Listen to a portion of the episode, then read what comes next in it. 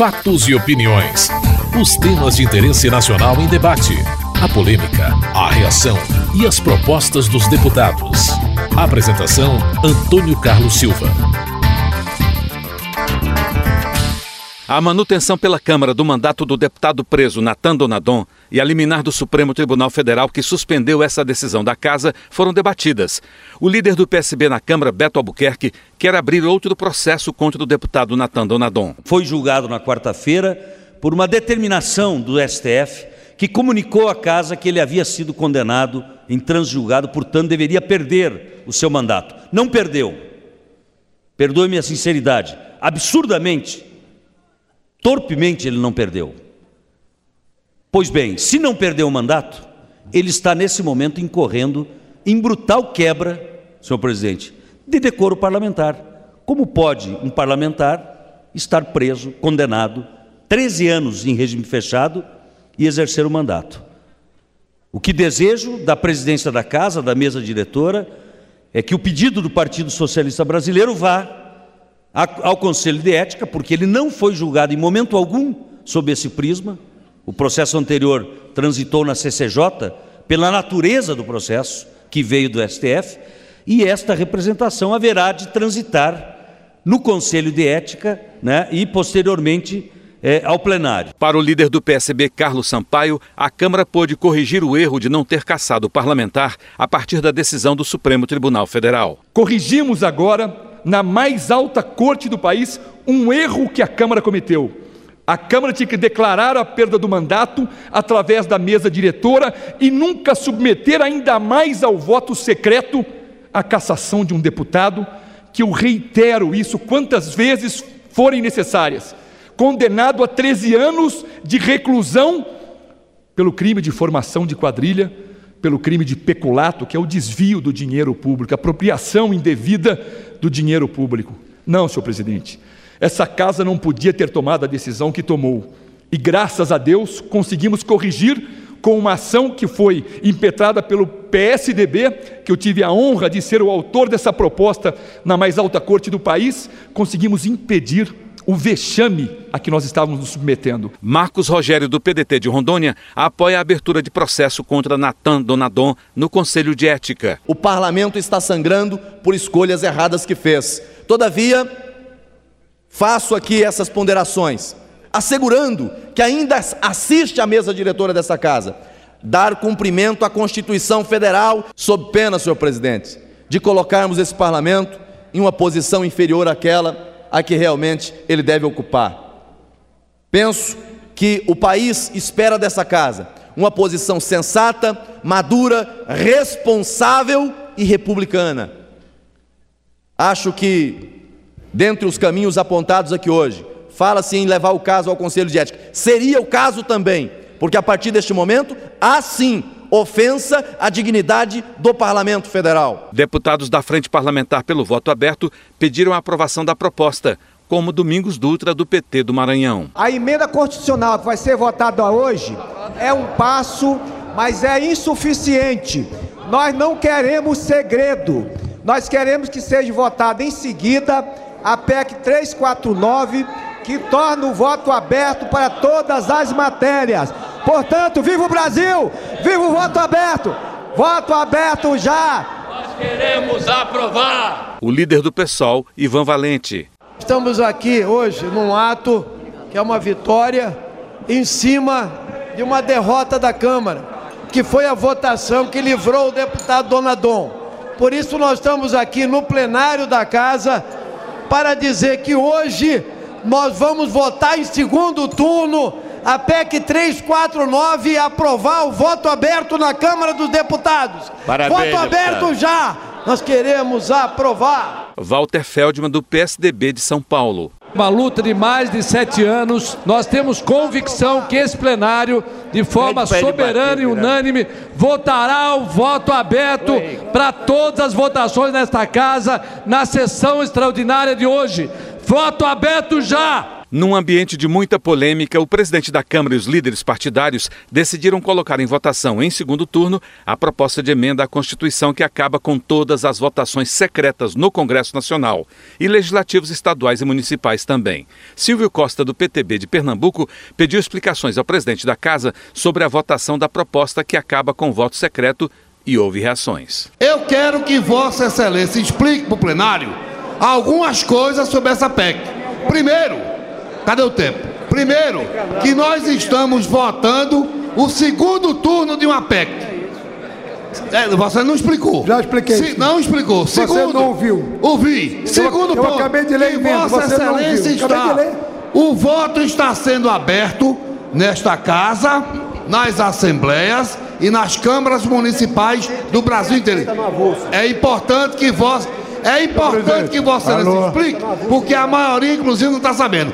Vossa Excelência sabe que hoje nessa casa aqui, Vossa Excelência vai ter uma votação unânime disso. Porque Vossa Excelência, de propósito, colocou o voto aberto hoje. Porque se alguém aqui se atrever a discutir voto aberto hoje, vão pensar que esse cara votou a favor de Dona Dom. Vossa Excelência tem faltado com respeito com esse plenário.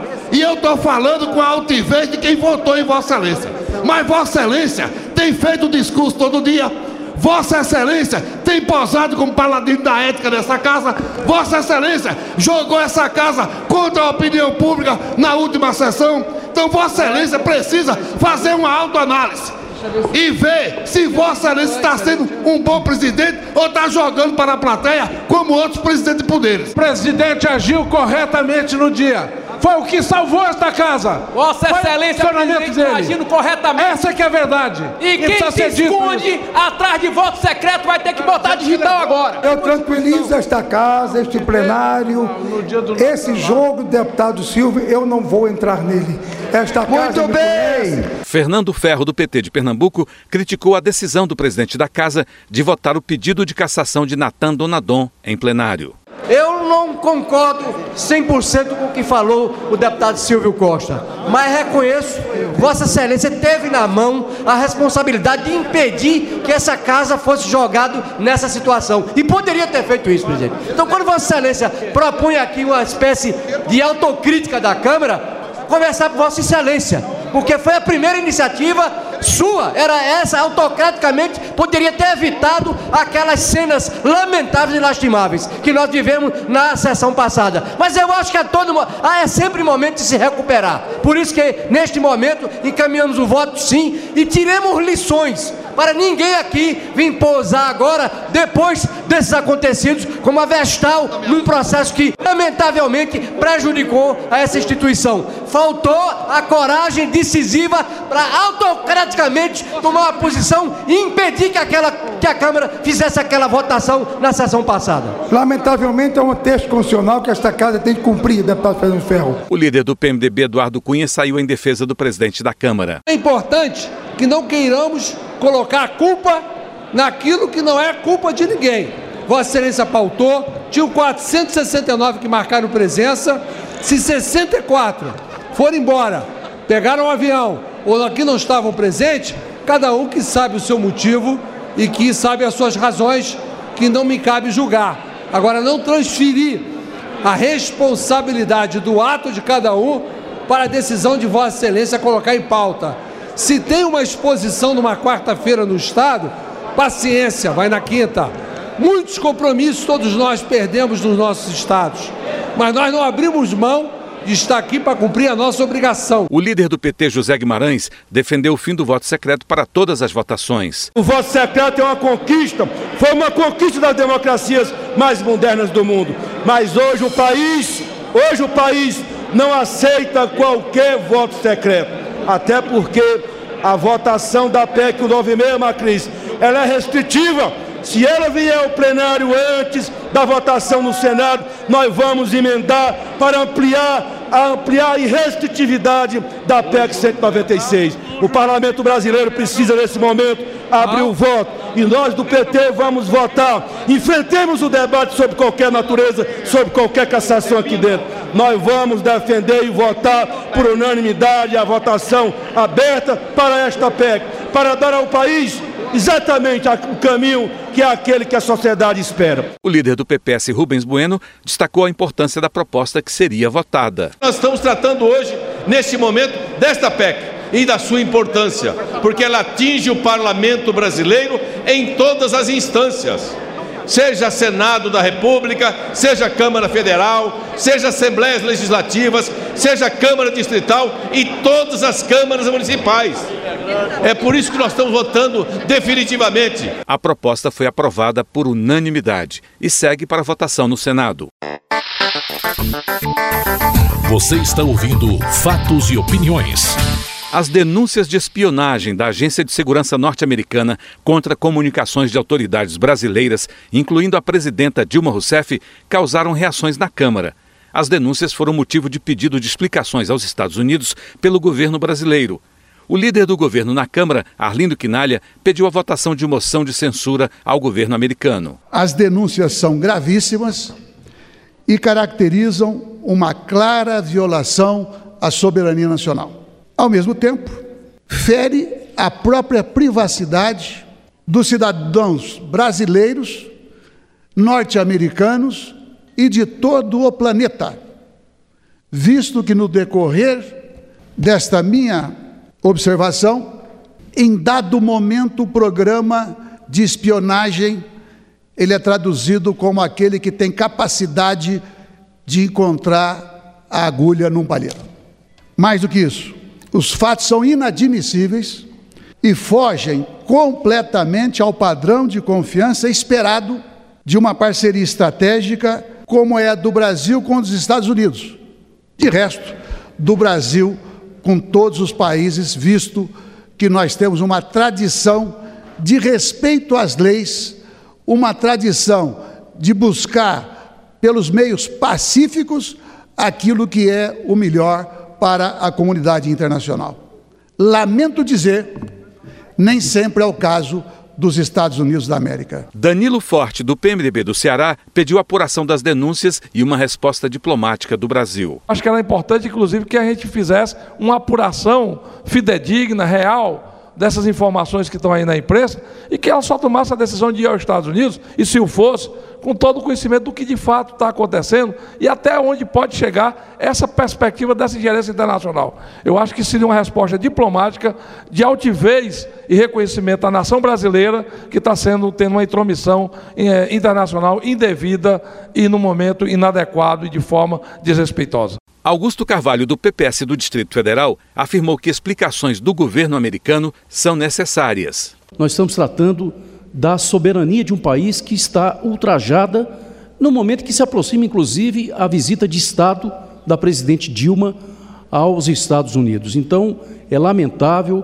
é, concordo que o, o embaixador dos Estados Unidos tem de dar explicações, tem de ser convocado, até porque já deu declarações elogiosas e exultantes a respeito dessas interceptações de contatos, de, é, de, de relacionamentos da presidente Dilma com seus assessores, e isso nós não podemos permitir e tolerar, senhor presidente. Como integrante da Comissão de Relações Exteriores, acho que todas as medidas que manifestem a indignação dessa casa, do povo brasileiro, né, e do presidente, no caso, o ministro da Justiça, que já tem se manifestado e, e tomado as providências, tem da nossa parte o apoio. As denúncias levaram o líder do governo a propor a aprovação de moção de censura ao governo dos Estados Unidos, se confirmadas as ações de espionagem da Agência de Segurança daquele país contra autoridades brasileiras.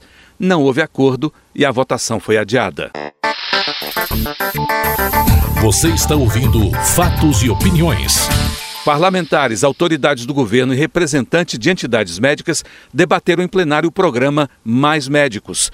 O líder do Democratas, Ronaldo Caiado, acusou o governo de usar o programa com fins eleitoreiros. Se nós vivemos numa democracia, por que esconder? Por que esconder? Você só esconde mal feito. Por que você vai esconder um convênio, um acordo que se tem? Hoje a mídia diz não. O governo já estava desde novembro acordado com o governo cubano e os médicos já estavam recebendo aula de português. Agora, como ficou escandaloso por seu escambo que o governo ia pagar as empreiteiras brasileiras e os médicos cubanos vêm com mercadoria, não vêm com. Porque o médico cubano, ele não vem com passaporte, ele vem com nota fiscal. O médico cubano chega guardado pela polícia escoltado pela brigada médica que vem de Cuba para tutelar esses médicos, são restritos dentro de um quartel e que agora mudaram para um mosteiro. Não podem trazer a família, não têm direito ao passaporte, não podem pedir anistia. Vamos dizer a verdade. Esse projeto é um projeto político eleitoral. Essa é a verdade desse projeto.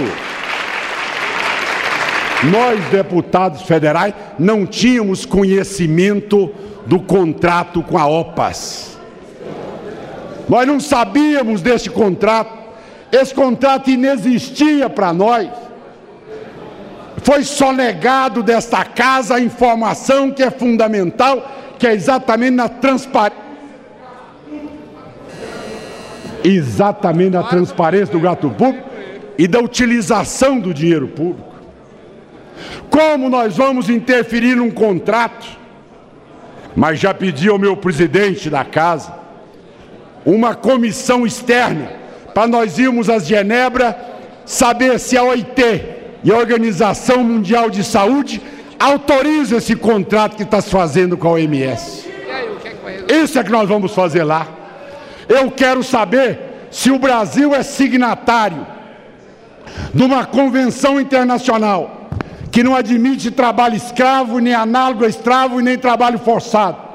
Como explicar o trabalho dos cubanos no Brasil que não tem direito a ir ao Maracanã, a comer o seu churrasco, a sair com a sua família, a ter o seu passaporte, a poder ir e vir o ministro da Saúde, Alexandre Padilha, rebateu as acusações. Deputado Caiado, líder, com todo o respeito que eu tenho ao senhor, a sua fala demonstrou claramente quem está mais preocupado com eleição não é o governo quando apresenta esse programa Mais Médicos. Todo respeito, com todo respeito tenho senhor, e certamente também todos os prefeitos do Brasil de todos os partidos que solicitaram prefeitos, o senhor sabe disso. Teremos é, médicos, alguns solicitam individualmente, outros através da cooperação, para municípios de todos os partidos, governos estaduais de todos os partidos. Eu acho que o Congresso Nacional não pode reverberar qualquer banalização do termo trabalho escravo, em nome de todas as regras que o Brasil sempre teve e que a ONU tem a Organização Pan-Americana de Saúde é o braço da saúde para a ONU, para as Américas, em relação a esse tema. Não existe nenhum paralelo com o trabalho escravo do que as missões externas do Ministério da Saúde de Cuba em 58 países do mundo hoje, em mais de 100 países. Países das Áfricas, do Oriente Médio, mas países europeus, Portugal. A minha preocupação é levar médicos para brasileiros que não têm médicos. É isso que, no, que nos move. Em cima de parcerias que são feitas em 58 países, através da Organização Pan-Americana de Saúde. Você acabou de ouvir Fatos e Opiniões, uma produção da TV Câmara. Edição e texto Antônio Carlos Silva e Eliane Breitenbach. Apresentação Antônio Carlos Silva.